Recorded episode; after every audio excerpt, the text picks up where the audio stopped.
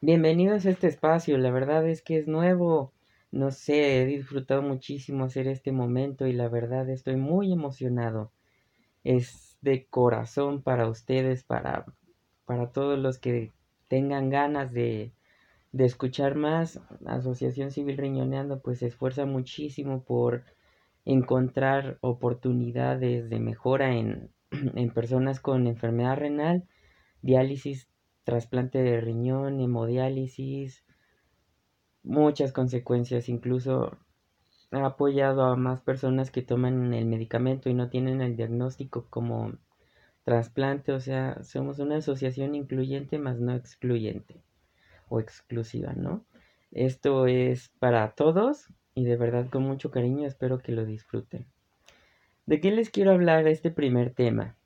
Mm, en el mundo se ha dado mucho que estamos en una situación de pérdida, en momento de inactividad, en un momento menos fácil para muchos.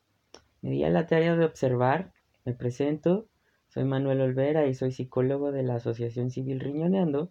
Esta es mi aportación 1 al, a este espacio. Va a haber más, pero que quede grabado como en la historia. Es algo muy bello trascender, siempre marcando el, inicio, no sé, es algo lindo, muy, muy romántico. Mm, les quiero contar un poco. La sensación de vacío y como pérdida cuando estamos en una situación de inactividad no es fácil.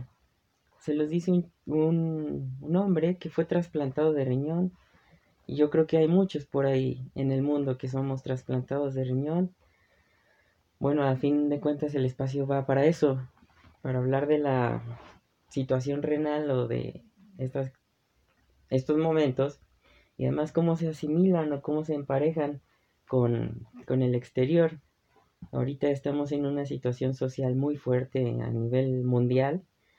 Este, el virus, estamos aprendiendo todos a, a vivir de, de nosotros de nuestro espacio personal, incluso en casa se han vuelto nuevos espacios como, no sé, ya tengo mi rincón de pensar, mi rincón de, de hablar, mi, mi sala, mi, mi, comedor, mi cocina, mi cuarto, eh, no sé, un espacio pequeñito, mi momento de estar en, en el celular, en la computadora, pero no es fácil, no es fácil cuando ese momento no llega por voluntad propia, sino ese momento llega por la, la imperante necesidad de salvaguardar nuestra vida, nuestra vida que nos dice alguien externo, nosotros, oye, ¿sabes qué? Pues está pasando algo que está fuera de, de mi alcance y de tu alcance, en este caso pues es un virus, por eso me, me atreví a hacer este artículo como en formato general. No, no se incluye la palabra virus ni nada, pero es como una charla, una charla para, para integrar, para dar a conocer lo que es una experiencia desde la mente, desde el cuerpo y desde el alma, no desde el corazón. Me parece que están conectados todos. ¿De qué se va a hablar? ¿De qué vamos a hablar? Que por cierto me gustaría que en, el, en los comentarios mm, se discutiera algo, se retroalimentara, se construyera más esto, que no se quede vacío, porque no, no, no es nada más un, un pensamiento, sino somos muchos. Para eso está hecho el, el conocimiento, yo creo, y el darnos cuenta, para que se construya para más. Bueno, yo quiero compartirles lo que he visto y observado y encontrado. ¿Qué se siente cuando en nuestro cuerpo se percibe esa como información mental y cuando estamos inactivos físicamente durante mucho tiempo, más de 30 días, donde eso es impuesto por alguien externo a nosotros, nos dice generalmente una figura de autoridad y nosotros no lo queremos hacer, ¿no? Para cuidarnos. Eh, en el caso del, del trasplante o quien toma inmunosupresores, no tienes que salir de casa durante tres meses porque si no puedes este, resfriarte o puedes perder el efecto de los inmunosupresores, etcétera, etcétera. Pasó lo mismo. No tienes que salir porque estás expuesto, eres vulnerable. Em, situaciones de reinserción social igual. Tienes que estar en un lugar cautivo porque puedes poner en peligro a alguien. En este momento, si nos olvidamos de uno, nos olvidamos de todo, de todos. Allá afuera, ahorita somos como un arma y cada vez que salimos le estamos poniendo balas a esa arma. Estamos, está cargada. Por eso hay que tener mucho cuidado y ser solidarios, siempre. Hay que tener conciencia, ¿vale? Es como desde mi punto de vista.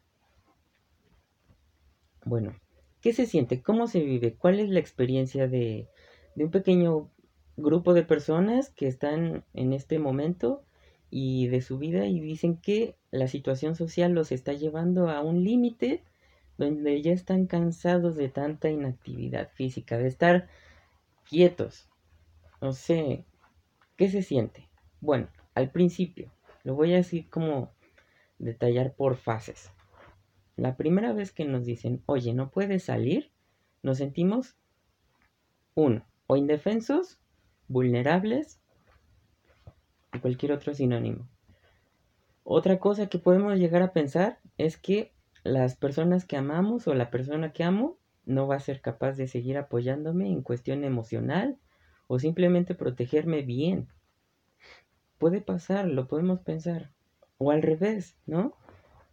Sobrecompensar de forma que las personas que amamos, yo pienso que tienen la obligación de seguir apoyándome en cuestión emocional y simplemente protegerme. ¿Por qué? Porque sí, puede pasar de las dos formas. Y eso es desde que el momento nos sentimos vulnerables. Esto es una sensación que puede durar alrededor de 5 a 10 días aproximadamente. Puede no tener tiempo y esto no es como una certeza. Cada organismo es diferente.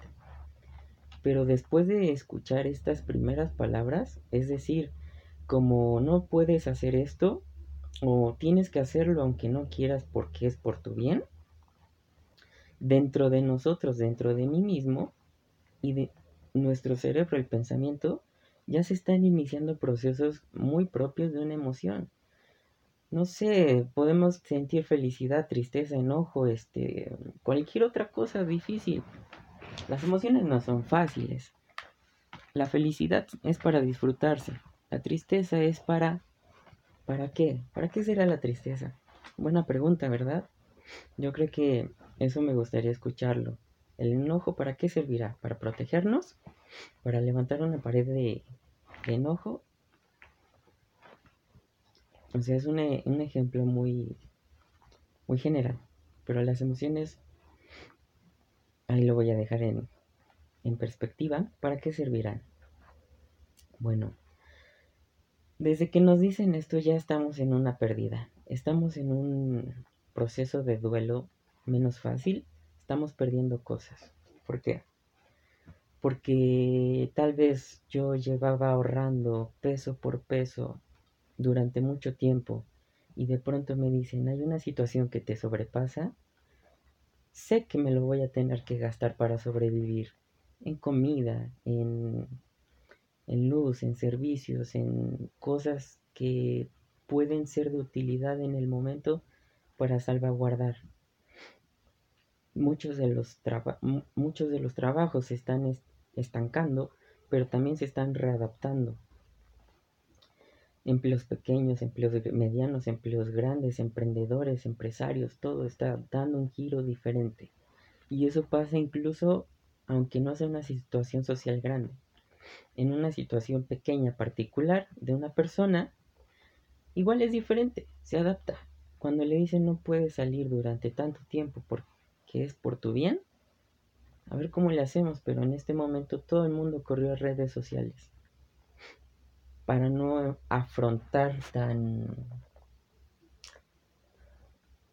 individualmente la, la sensación de la sensación de respetar lo que está pasando, que no está en nuestras manos. En ese momento de pérdida, llega la primera etapa que es decir que no, no tengo ganas, la negación no puede pasar. O sea, el no, ahí va a estar el no. En nuestra mente, ¿qué va a pasar primero? Lo que vamos a pensar es el por qué a mí. Esto no me puede estar pasando, no, no es sencillo, no va a ser fácil.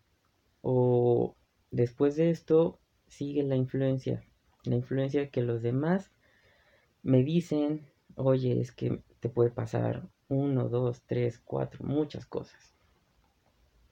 Ahí nos vamos a ver fácilmente influenciados por los demás y vamos a tener que aceptar las circunstancias de cómo son.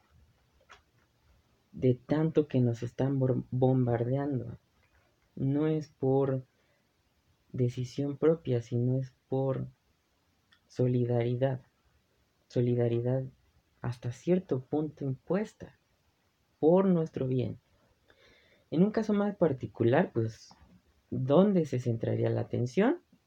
Pueden ser sensaciones propias de que yo me aparto o me, aíslo de, de, las personas que me estén diciendo eso.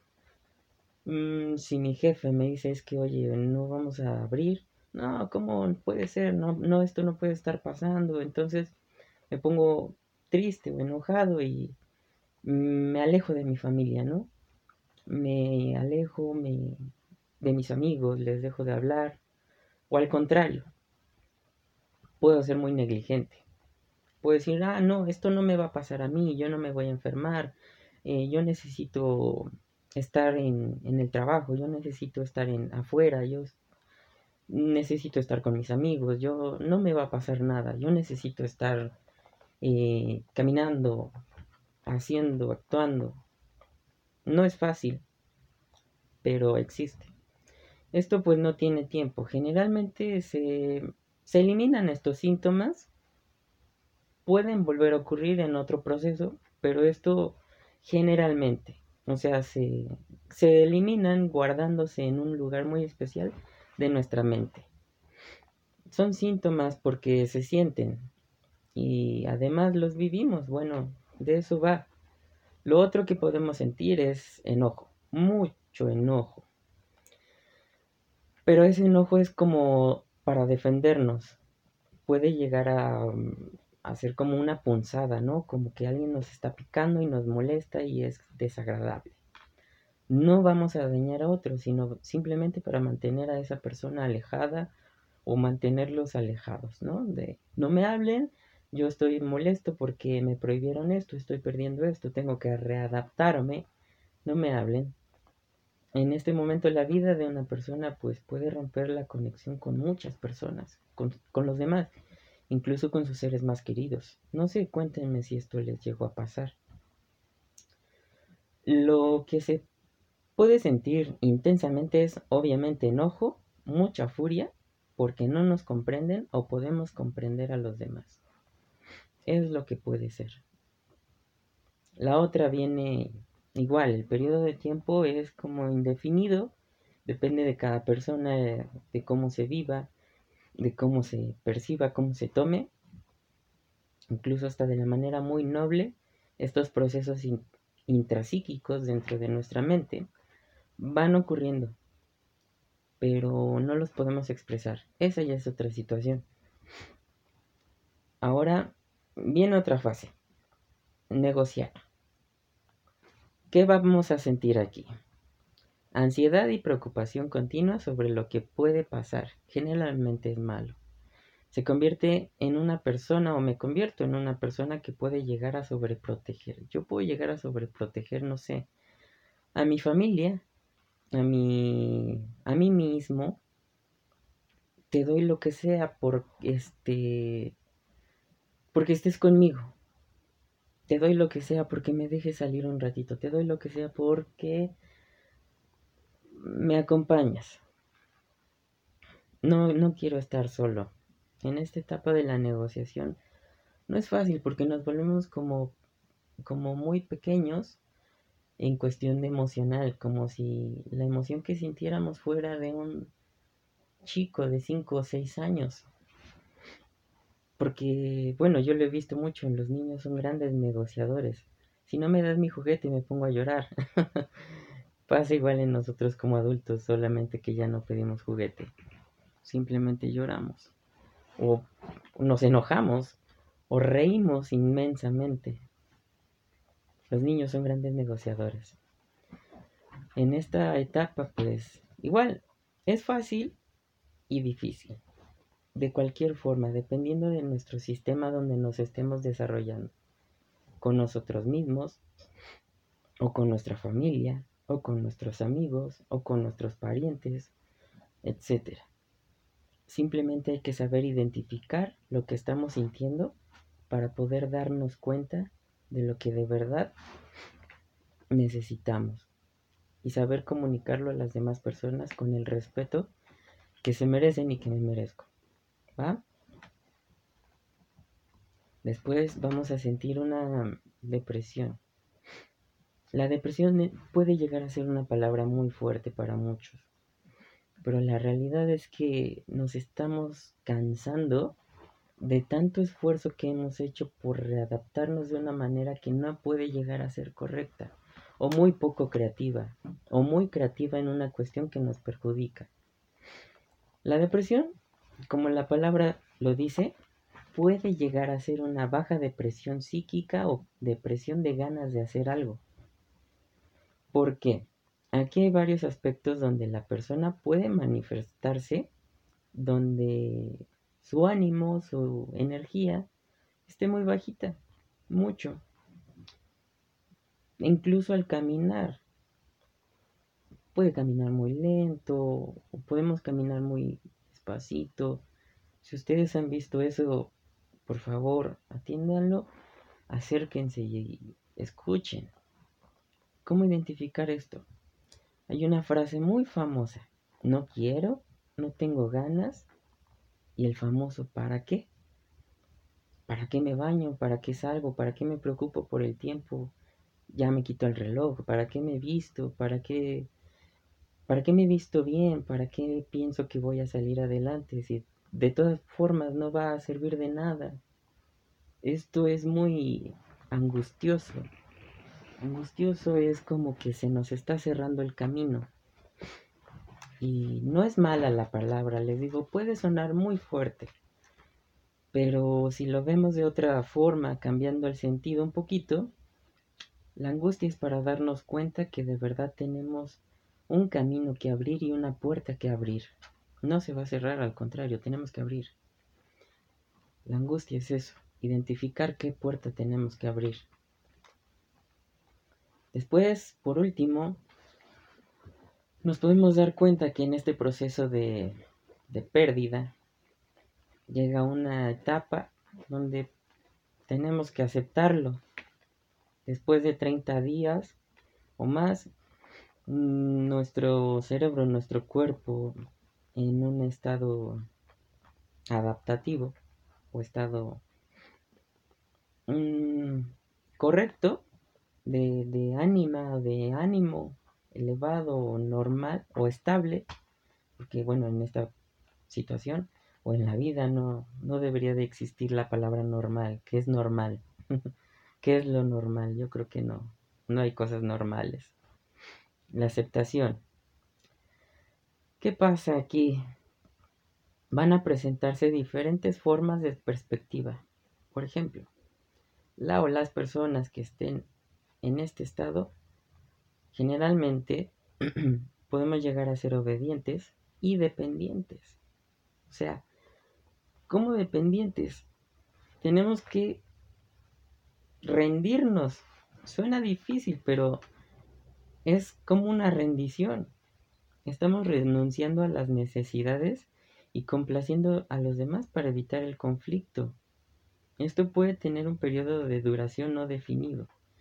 Lo idóneo es que se presente en el menor tiempo posible para poder desarrollar aceptación plena y consciente.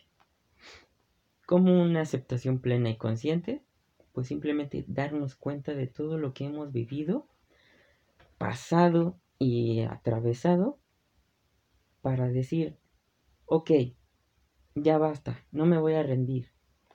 Voy a integrar todo esto que viví, que sentí, para poder darle un giro y acomodarme a la situación, resignificando, dándole otro significado, transformando, para realizar funciones apropiadas para nuestra salud, tanto física como emocional, mental, renal, etc.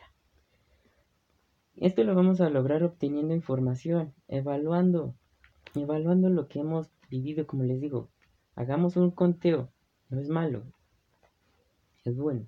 Cuando todo esto se integra, vamos a resolver problemas, tomar decisiones, mantener un compromiso, motivarnos y motivar a otros además, porque es muy importante. Si no estoy motivado yo, ¿cómo puedo motivar al que está enfrente de mí? si mi cuerpo le va a decir otra cosa. ¿Qué vamos a hacer? También vamos a poder establecer nuevas relaciones con nuestras amistades, con nuestra familia. ¿Por qué? Porque ya estuvimos bastante tiempo depurándonos con la depresión, con la negación, con la ira, con todas esas sensaciones.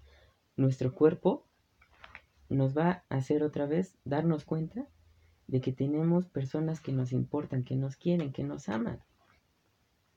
Y eso nos va a hacer volver a sonreír y adaptarnos de manera correcta, tanto a nivel personal como a nivel social, en todos los contextos, contextos que se les pueda ocurrir.